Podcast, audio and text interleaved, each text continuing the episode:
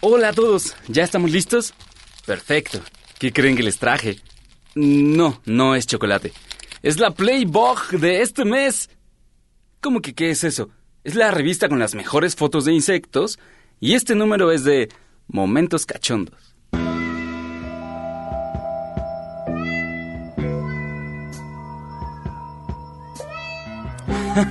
exacto, exacto. Miren, son puros casos raros de insectos cachondos y... Y aquí... ¿Qué haces? ¿Eh? ¿Estás viendo pornografía aquí en la cabina? Eh, eh, Emi, no, no, no. Bueno, técnicamente sí, pero no... eh, no es lo que parece. ¿Y- y- es un malentendido. ¿Y qué es esto? ¿Por qué tenías música romántica? No, yo no, producción me la puso. Yo, yo estaba aquí y luego llegaste tú y... y... Mira, Vic, no te preocupes. Cada quien tiene sus gustos. No, no, Emi. Mira, es que esta revista es de sexualidad entre insectos. Sí, por eso. Cada quien tiene sus gustos. Ah, es que, eh, o sea, este mes trae un especial de, de actos sexuales que se podrían considerar extraños si los practicara un humano, que están sumamente lejos de lo que encontramos normal, y entenderás que eso es interesante para alguien que está interesado en, en los insectos en general. Oye, los insectos practicando actos sexuales extraños e impúdicos son mis favoritos. Ajá, lo sabía. Entonces déjame enseñarte. El Instituto Mexicano de la Radio presenta Historias Cienciacionales. Ciencia para tus oídos.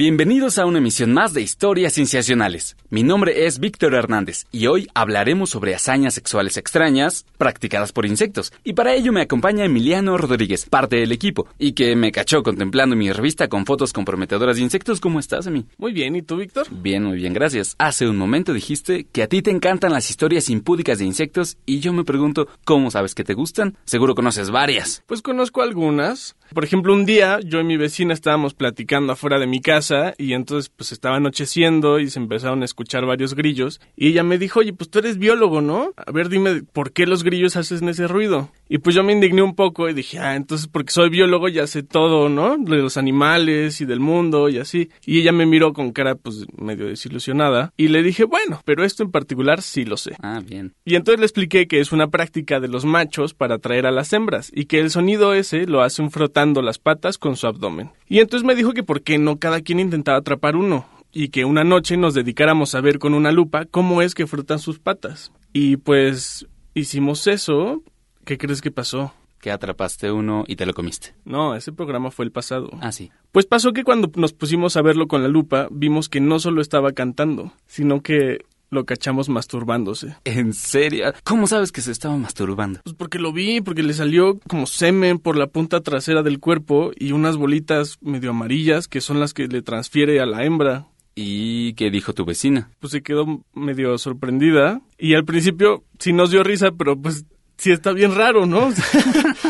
Para comprobarlo, pues ya me puse a investigar. Ah, y resulta que no, que la masturbación de los grillos no tiene que ver con el estereotipo de placer que pues tenemos nosotros sobre esa práctica, sino que más bien eh, el biólogo Michael Siva Jyoti de la Universidad de Sheffield ha presentado evidencia de que al masturbarse, los grillos producen esperma continuamente y eso garantiza que su esperma sea fresco y sano y funcional.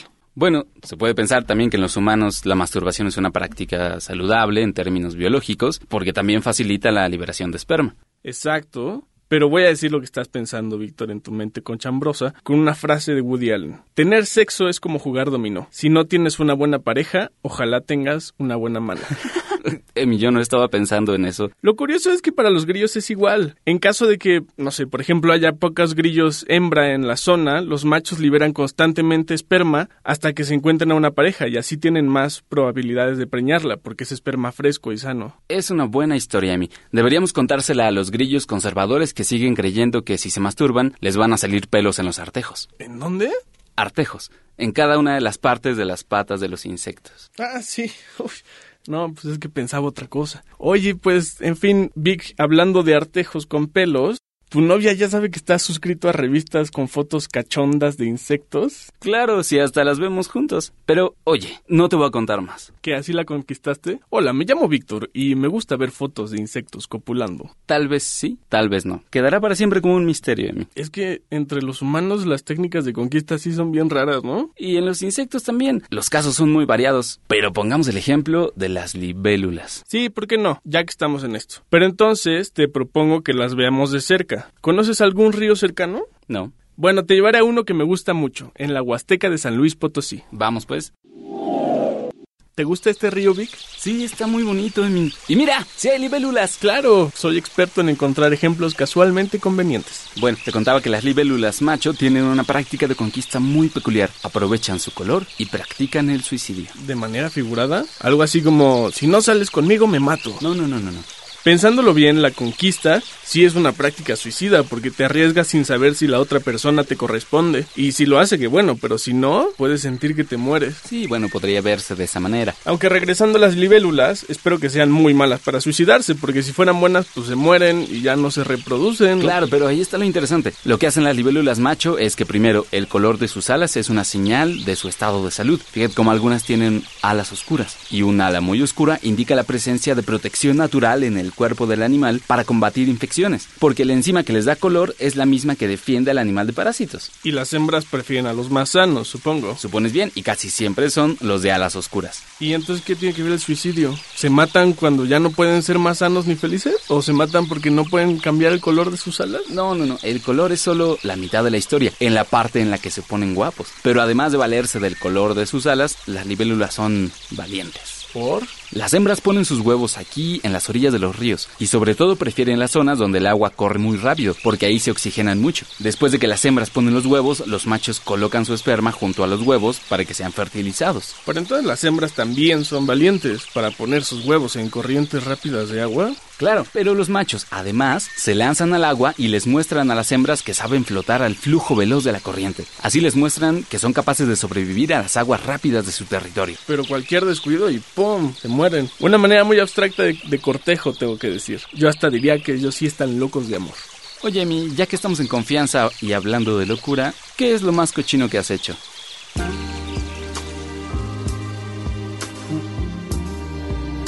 Víctor, no sé si tengamos ese tipo de relación todavía. Y quiten esa música, por favor. No le hagas caso a la música, Emi.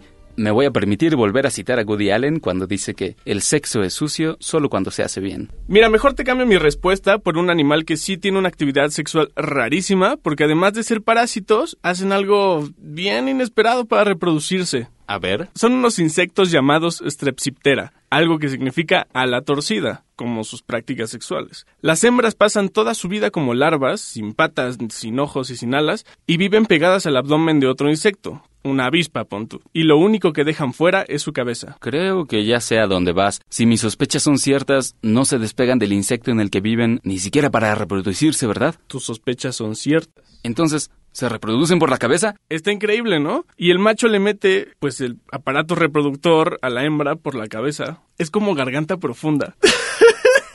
¿O no? Y luego, Y luego el esperma migra por todo su cuerpo hasta que llega, pues, a los óvulos de la hembra y los fertiliza. estoy asombrado. Fin de la historia. Cambiemos de ejemplo. No, porque falta algo igual de extraño. Cuando las larvas salen del huevo, se comen a la madre de adentro hacia afuera. Y al final las crías salen por la cabeza del cadáver de su mamá. Qué falta de respeto. Definitivamente esta se lleva la historia al acto sexual más inquietante que he escuchado. ¿Qué te parece si para quitarnos este sabor amargo, hablando de sabor, vamos a una de nuestras secciones? Vámonos. Ciencia en el mundo. Por extraño que pueda sonar, cuando los machos de muchas especies de insectos y arañas se aparean, no pierden tiempo revisando el sexo de su pareja. Se ha calculado que 8 de cada 10 especies de 110 arañas e insectos presentan un comportamiento homosexual, y la gran mayoría de esos casos se debe a una confusión. Esta fue la conclusión a la que llegaron investigadores de instituciones israelíes y suizas, que argumentaron que esos comportamientos se deben a que las feromonas de las hembras y demás señales sexuales desencadenan una confusión. ¿Cómo es que llegó a surgir este comportamiento en la historia de los insectos? Es algo que los científicos no tienen muy claro. Podría parecer que no tienen ninguna ventaja. Después de todo, cualquier relación sexual toma tiempo y energía. Sin embargo, los científicos han encontrado que la energía que los insectos y arañas necesitan para determinar si la pareja es un macho o una hembra es mayor que el esfuerzo necesario para copular. En resumidas cuentas, los insectos y las arañas practican el famoso dicho hacer el bien sin mirar a quién. Y esto lo llevan a tales extremos que incluso se ha visto a insectos copular con botellas de cerveza y otros objetos inanimados. Una posible explicación, según los científicos del estudio, es que el comportamiento homosexual los prepara y entrena para cuando sí se encuentren al sexo opuesto. Pero para encontrar evidencia que apoye esa hipótesis, los investigadores necesitan estudiar si las situaciones en las que los insectos se equivocan realmente cuestan menos energía, algo que todavía está por probarse. Vamos a un corte y regresamos. Tú escuchas historias cienciacionales. Ciencia para tus oídos. Ciencia para tus oídos.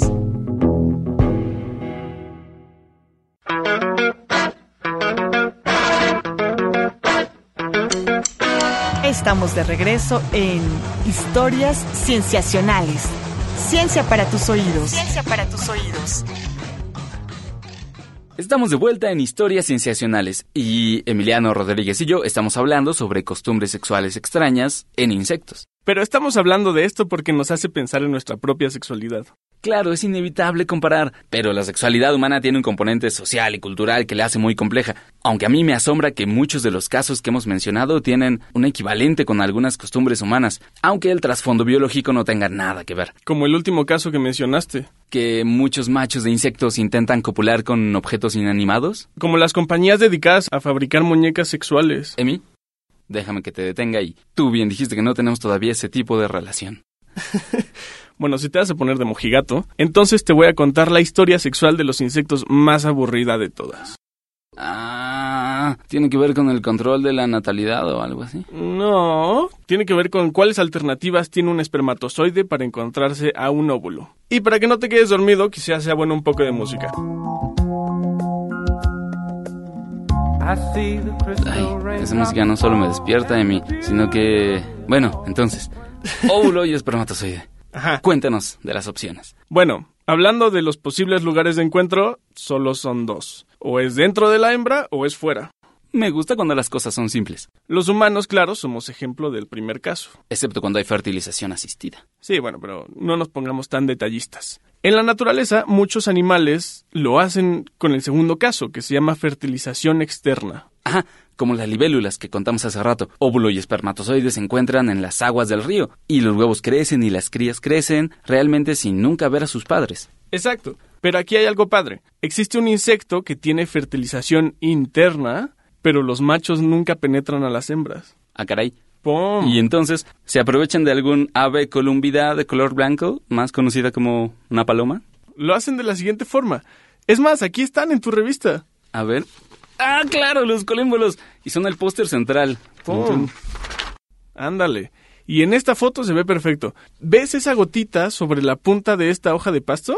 Ajá. Bueno, esa gotita se llama espermatóforo, que es un saco con esperma, nada más. Los colémbolos machos, que son estos insectitos, van dejando estas bolsas por donde quiera que vayan y las hembras las colectan y las introducen en su cavidad genital y ahí es donde los óvulos se fertilizan. O sea, el sexo en los colémbolos es una constante búsqueda en solitario del amor de sus vidas. No sé, pero me suena un poco conocido. Oye, pero ¿qué está haciendo este macho con este espermatóforo? Parece que se lo está comiendo. Sí, parece. Y pues eso es, cuando un macho encuentra un espermatóforo de otro macho se lo come y lo reemplaza por uno suyo. Ah, ¿y así es como compiten por las hembras? Sí. O sea, no hay peleas salvajes, largos duelos de cornamentas o batallas de canciones épicas. No. Seguro que las telenovelas de colémbolos son muy aburridas. Pero al menos dan para buenas fotografías. Exacto. Ahora entiendes por qué me encanta mi revista con historias cachondas de insectos. Pues si lo haces para comprenderlos mejor, no te juzgo. Por supuesto, Emi, ¿para qué otra cosa las querría? Mm, sí. Y es que las interacciones entre hembras y machos a lo largo del espectro natural son muy interesantes. Y los insectos son tan diversos que siempre hay espacio para la diversión. Tengo entendido que traes un buen ejemplo para terminar el programa, Emi. Uno muy bueno, y te lo daré en la sección Momentos en la Ciencia. Momentos en la ciencia.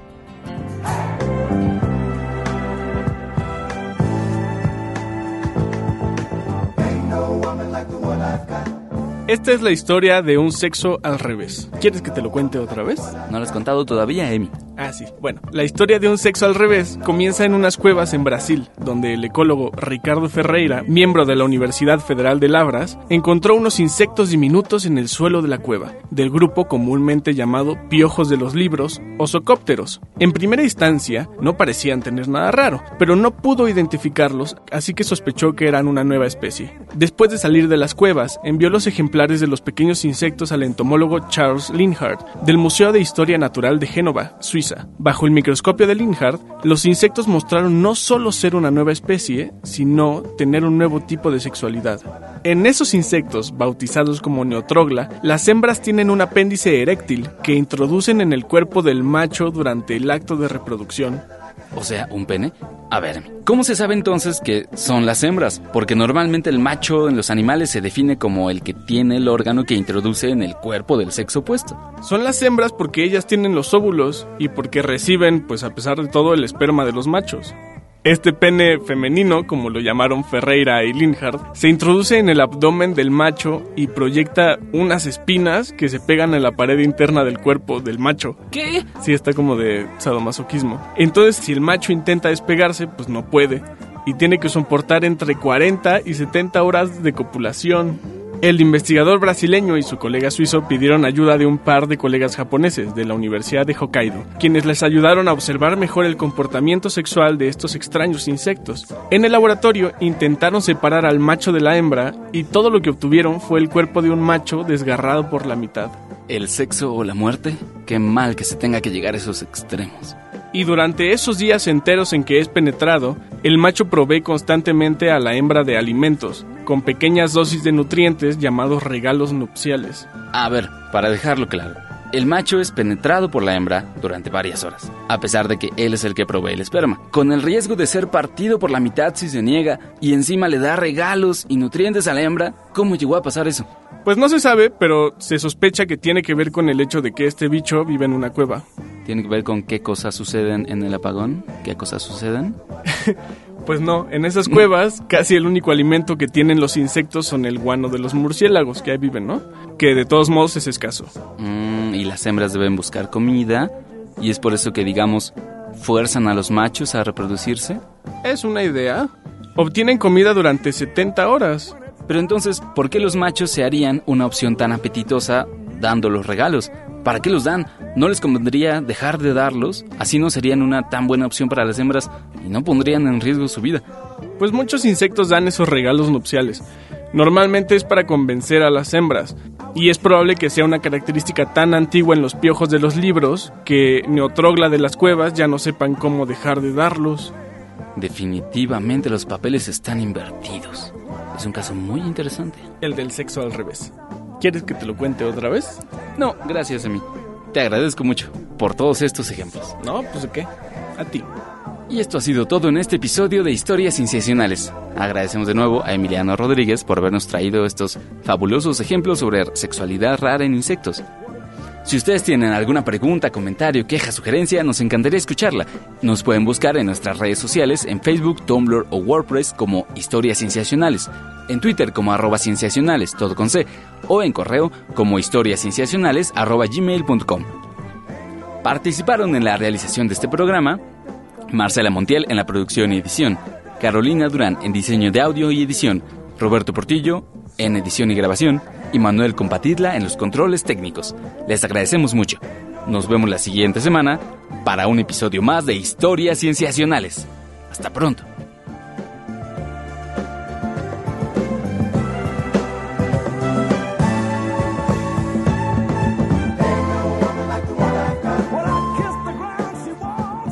El Instituto Mexicano de la Radio presentó Historias Cienciacionales. Ciencia para tus oídos.